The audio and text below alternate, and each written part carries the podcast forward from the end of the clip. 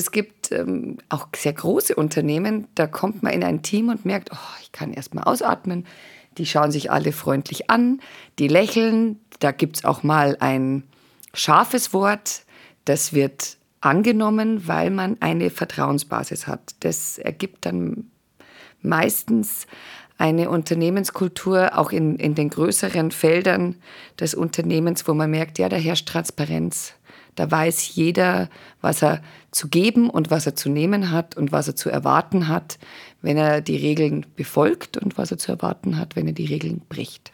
Sagt Karin Krug, mit der ich mich heute über Unternehmenskultur unterhalte.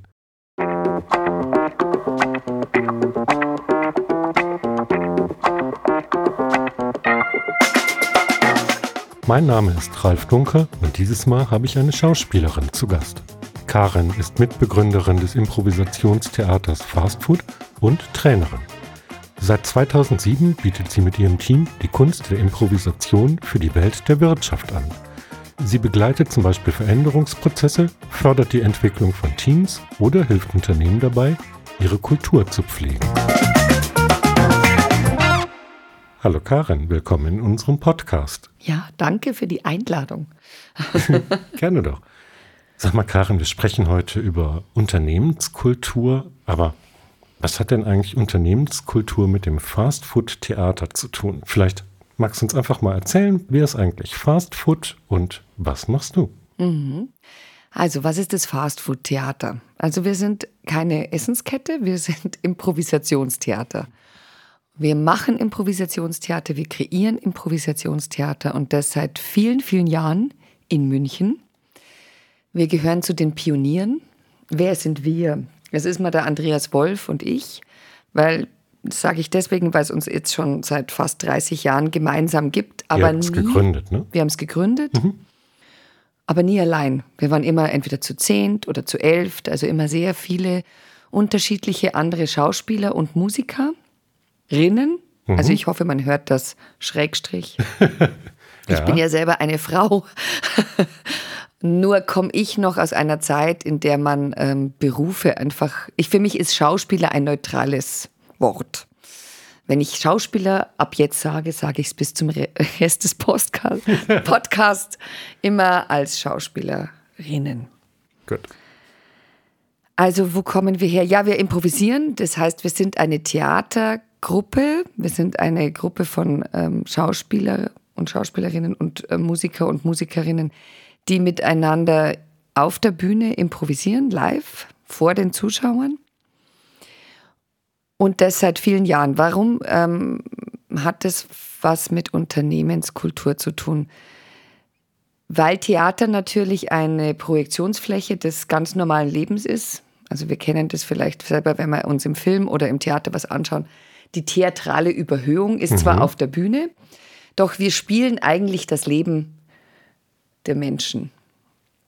Gleichzeitig ist Improvisationstheater eine extrem kooperative Form.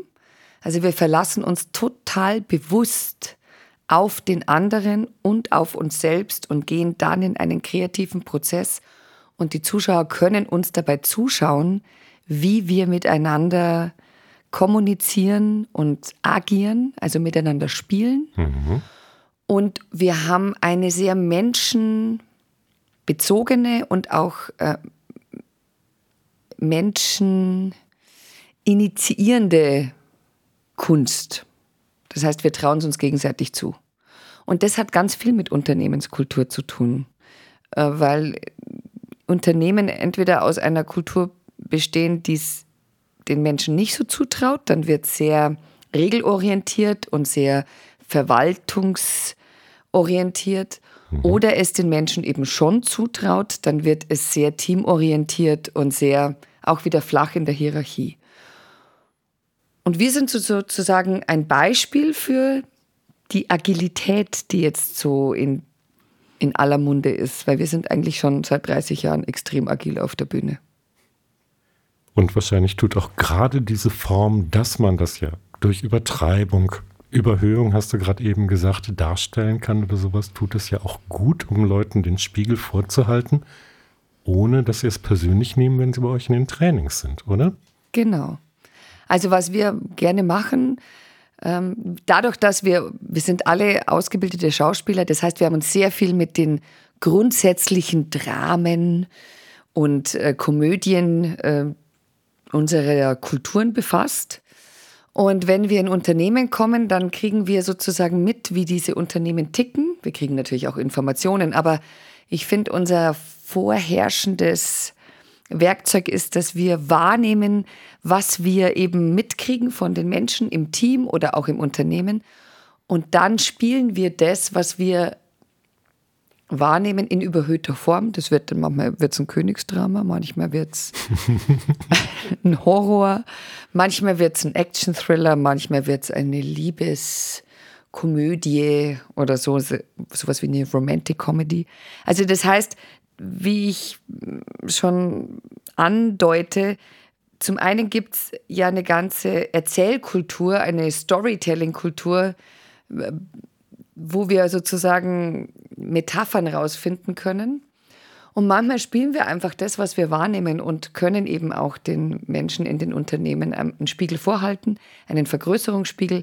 Und das Ziel ist meistens entweder, dass sie mal drüber lachen können, weil Humor sozusagen die, die Konflikte auch ein bisschen ausgleicht und balanciert. Also wenn ich Humor habe zu einem Zustand, dann kann ich ihn auch verändern. Mhm. Also Humor ist meistens so der Beginn von Veränderung.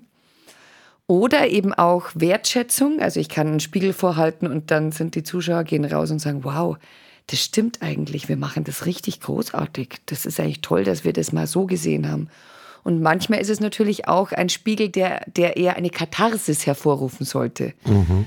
Und gerade bei diesen katharsischen Momenten ist es natürlich so, wir als Fremde, wir als Schauspieler, wir auch als Narren, nenne ich uns jetzt mal, wir dürfen manchmal den Finger in die Wunde legen und dann können die Menschen erst später wieder miteinander darüber kommunizieren.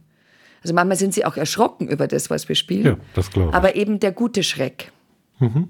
Also unser Ziel ist eigentlich immer, die Menschen dort abzuholen, wo sie sind, ihnen einen Spiegel vorzuhalten, wo wir sie gerade wahrnehmen und ihnen dann auch noch ein paar konstruktive Möglichkeiten zu zeigen, wie man jetzt eigentlich in die Veränderung gehen kann, falls man was verbessern will oder auch wie man in die Nachhaltigkeit gehen will, falls man etwas erhalten will. Mhm.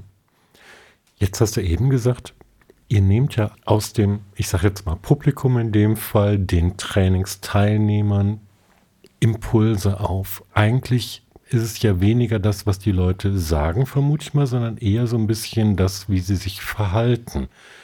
Ob sie sich vielleicht behaglich fühlen, ob sie sich fallen lassen können in der Gruppe oder ob sie vielleicht so ein bisschen steifer sind mhm. oder sowas, je nachdem, mit wem man gerade kommuniziert oder wie die Gruppe interagiert. Ist das richtig so? Ist das mehr mhm. so ein bisschen Bauchgefühl, was man mitbringt, jetzt an deiner Stelle, um der Gruppe auch zu helfen? Ja, also man bringt viel Bauchgefühl mit und man bringt auch einige Werkzeuge mit, also Techniken. Mhm. Und bei mir ist es so und auch bei meinen Kollegen vom Fastfood-Theater ist es so, was wir mitbringen, ist das Wissen und die Techniken aus dem Moment heraus mit anderen Menschen etwas in die Zukunft Führendes zu kreieren. Und der Beginn des Ganzen ist eigentlich aus dem Moment heraus einen Impuls zu setzen, der Zukunft hat. Mhm. Also Angebote zu machen. Und ähm, wenn ich einen Workshop gebe, was ich da gerne mache, also es gibt dann noch zwei Seiten. Das eine ist, wir machen eine Show und da aktivieren wir die Menschen eigentlich übers Zuschauen. Also bei uns ist es so, auch in Unternehmen, aber auch auf Kleinkunstbühnen, wenn wir spielen, unsere Zuschauer sind nie nur passiv, mhm. sondern wir aktivieren ganz bewusst, wir inspirieren unsere Zuschauer dazu mitzudenken und in Unternehmen auch mitunter auch mitzuspielen. Und wenn ich einen Workshop gebe, ist das Wichtigste erstmal, dass ich die Menschen einlade, dass ich sage, ihr seid so, wie ihr seid, jetzt vollkommen in Ordnung gut genug, großartig sogar, schön. Und wir kommen jetzt so miteinander ins Spiel, dass ihr euch erinnert oder wiederentdeckt, was es eigentlich noch für Kommunikationswege gibt, damit ihr gemeinsam entweder ein gemeinsames Ziel findet oder das gemeinsame Ziel besser miteinander verhandeln könnt, besser miteinander in die diversen Möglichkeiten der Umsetzung gehen könnt. Also damit ihr einfach aus dem Moment heraus kreativer und wertschöpfender und kooperativer handeln könnt. Mhm. Und weil es um Handeln geht, ist es immer erfahrungsorientiert. Also es ist nicht Theorie, es ist eher Praxis. Das heißt, wenn ich einen Workshop gebe, bringe ich die Menschen in Bewegung und ich bringe sie ins Spiel. Aber das Spiel müssen sie dann alleine auch wieder weiterspielen können, nicht wahr? Ja. Das ist doch bestimmt eine große Herausforderung, den Leuten den Impuls so zu geben, dass er sie dann auch vorwärts treibt oder führt, sag ich mal. Genau. Und ähm, der Weg ist erstmal ihnen eine Spielform anzubieten, die erstmal überhaupt nichts mit dem Unternehmen oder dem Job zu tun hat, auch nicht unbedingt etwas mit den ja mit dem Fach, in dem sie unterwegs sind, sei es jetzt Versicherung oder Automobilindustrie oder, oder irgendetwas. Also wir sind da wirklich, also das ist das Tolle an meinem Beruf, mhm. dass ich so ziemlich alle Berufssparten dieser Gesellschaft schon kennengelernt habe. Aber das Ziel eines oder und das Ziel eines Workshops ist, ähm, erstmal den Menschen wieder klarzumachen, wie Spielen geht. Mhm. Denn eine Unternehmenskultur ist eigentlich ein Spiel, eine Spielform. Mhm. Also eine Verabredung, wie wir miteinander umgehen, um etwas Größeres hinzukriegen. Und ich beginne eigentlich immer damit, dass ich erstmal Spiele spiele, die jeder spielen kann, die aber für einen Erwachsenen ungewöhnlich sind, weil sie sich dazu körperlich ein bisschen bewegen müssen, weil sie auch ah. frei von Konkurrenz sind. Das heißt, es sind so Unendlichkeitsspiele, wo es eigentlich darum geht, miteinander zu assoziieren oder miteinander einen Rhythmus zu finden.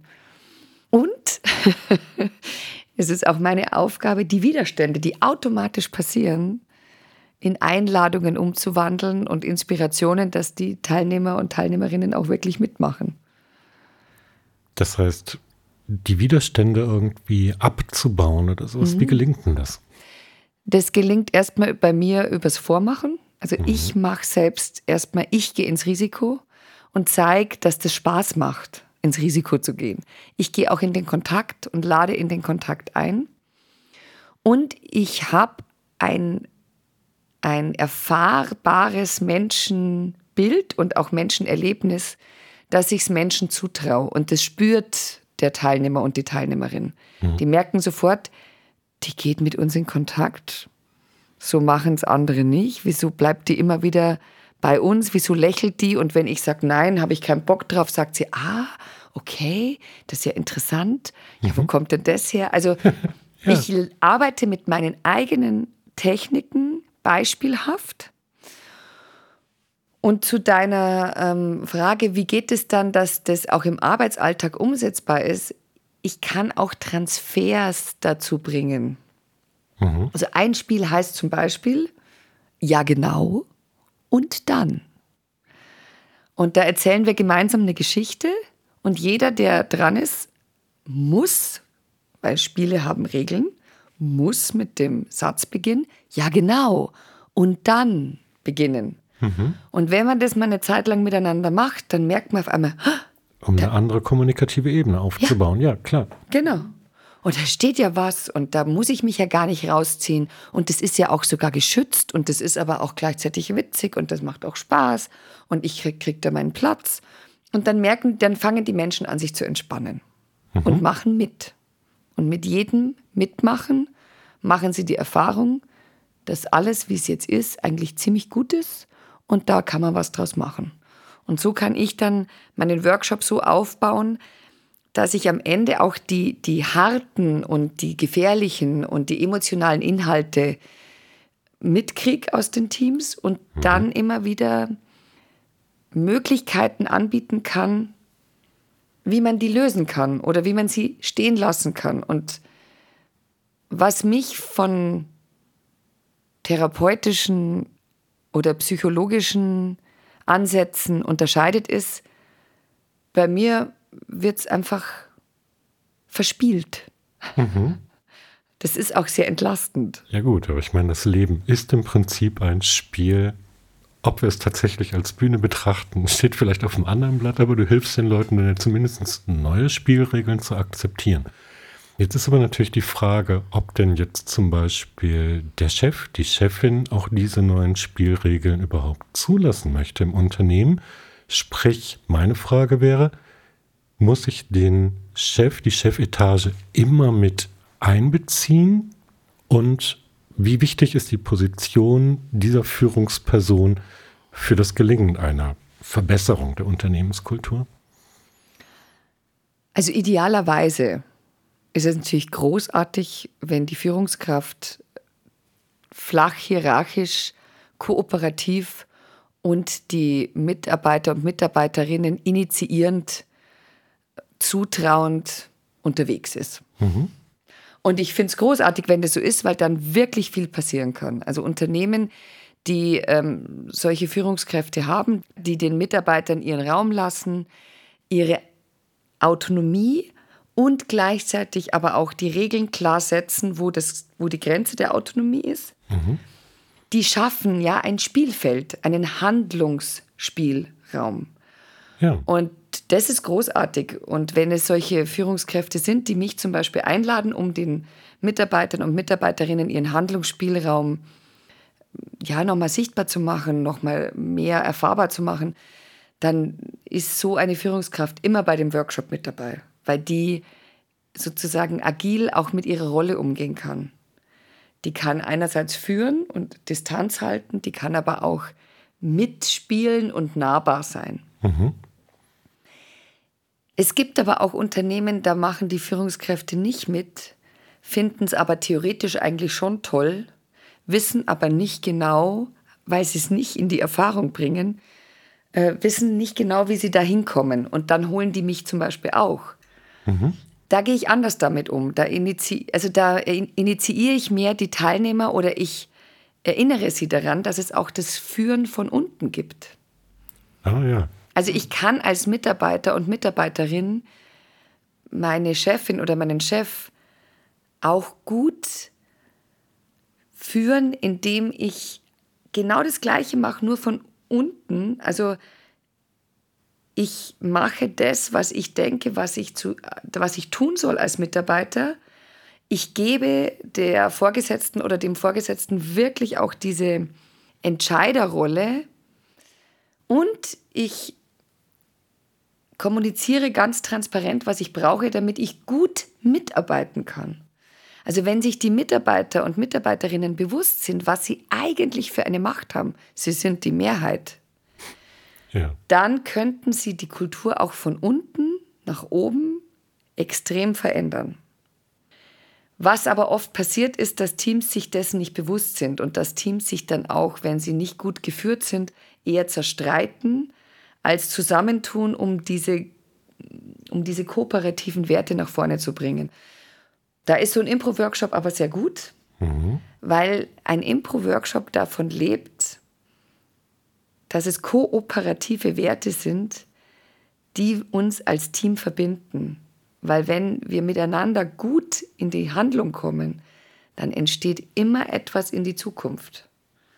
Wenn wir nur dastehen und jammern, wenn wir nur dastehen und leiden, wenn wir nur dastehen und warten, also wenn es sozusagen sehr einseitig ist, dann entsteht natürlich nichts, was die Zukunft verbessert. Ja gut, ich meine, du hast auch eben schon mal die beiden Begriffe Zutrauen und Vertrauen betont, also sich selber etwas trauen, als auch das Vertrauen für die Gruppe mitbringen oder sowas und auch für diese, für die gemeinsamen Sachen, die man bewirken kann. Mhm. Gehen wir mal einen Schritt zurück. Du hast eben beschrieben, wie so ein Workshop, so ein Training ablaufen könnte, hast auch schon ein bisschen einen Ausblick gegeben, wohin es führt. Aber wie erkennt denn ein Unternehmen überhaupt, ob ein ein Training bei euch jetzt geeignet ist oder beziehungsweise wie groß denn das Verbesserungspotenzial im eigenen Unternehmen ist.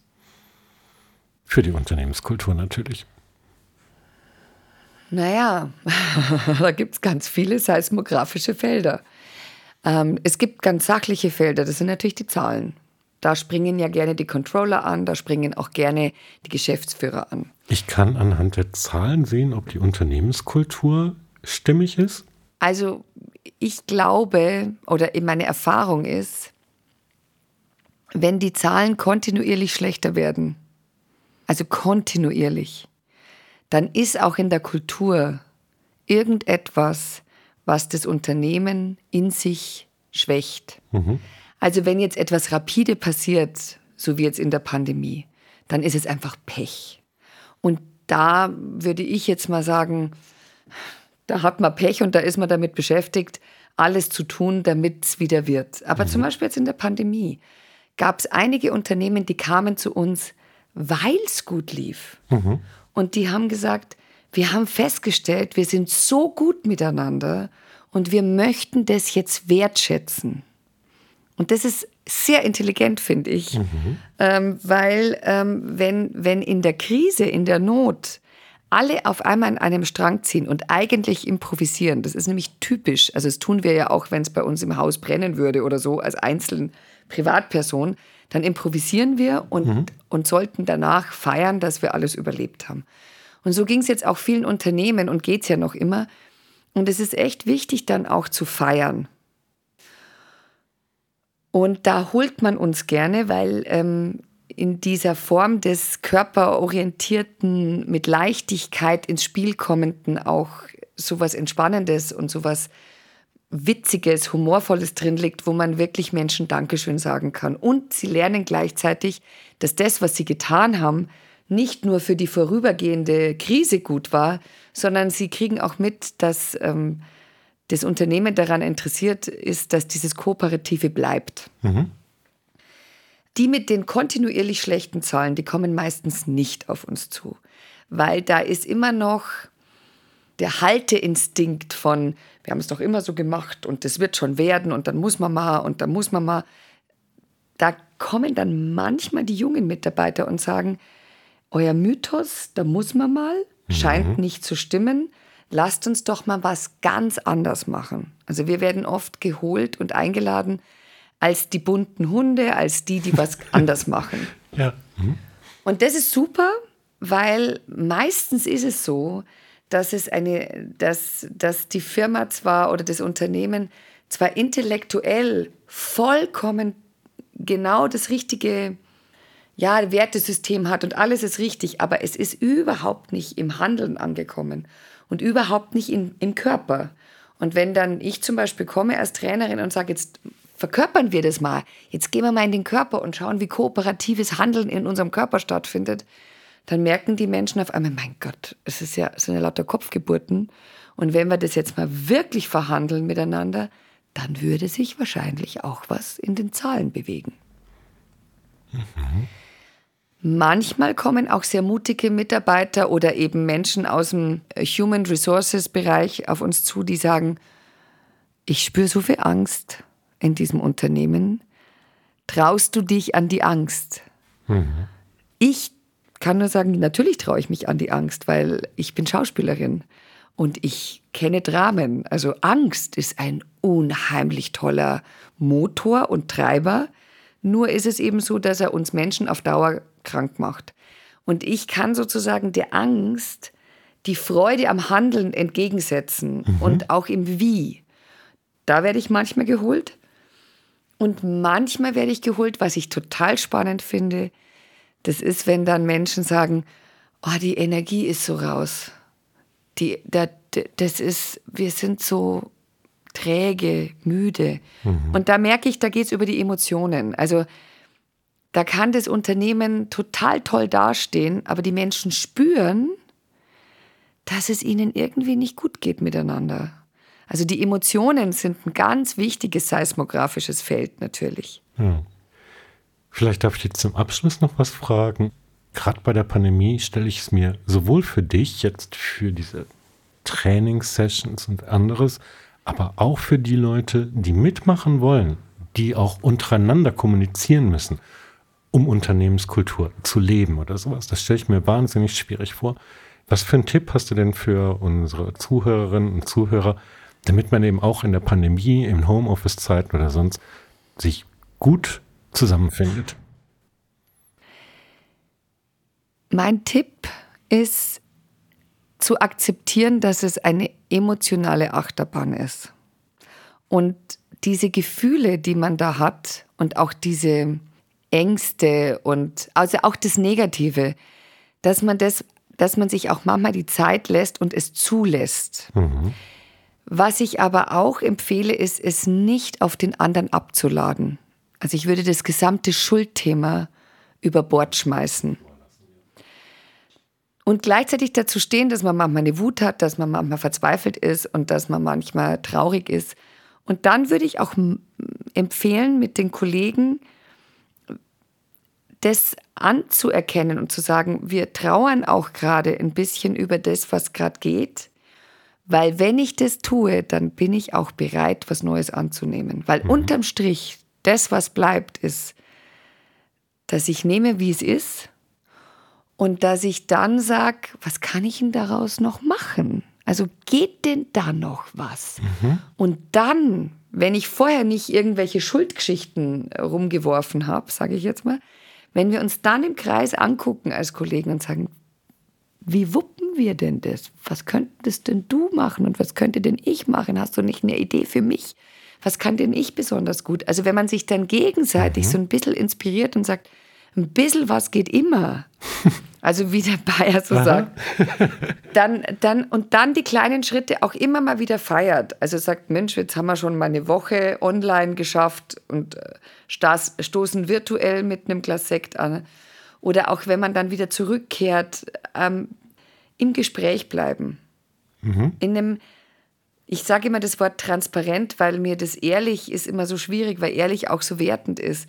Aber eigentlich geht es darum, ähm, zu sagen, zu sehen, es ist, wie es ist und so wie es ist, ist es manchmal echt grenzwertig und ich bin gut genug und mein Team ist gut genug, dass wir daraus was Gutes machen. Ein schönes und motivierendes Schlusswort. Karen, ich danke dir ganz herzlich für das Gespräch. Danke, vielen Dank. Sie hörten Carsten Relations, den Podcast von Press Relations. Weitere Informationen finden Sie zum Beispiel in unserem Blog auf der Website blog.press-n-relations.de. Abonnieren Sie uns und verpassen Sie keinen unserer Tipps und Tricks rund um Marketing und Medienarbeit. Bis zum nächsten Mal.